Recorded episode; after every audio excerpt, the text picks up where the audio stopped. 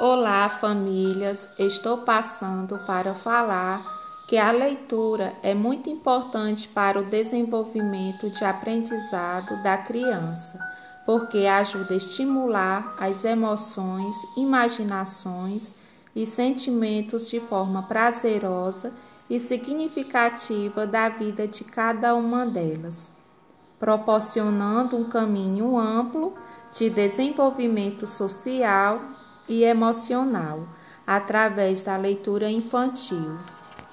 Então, queridas famílias, nesse momento tão delicado que estamos, em isolamento social, é um ponto de partida que devemos focar em nosso dia a dia, com o intuito para aprimorar suas habilidades, conhecimentos e gosto pela leitura.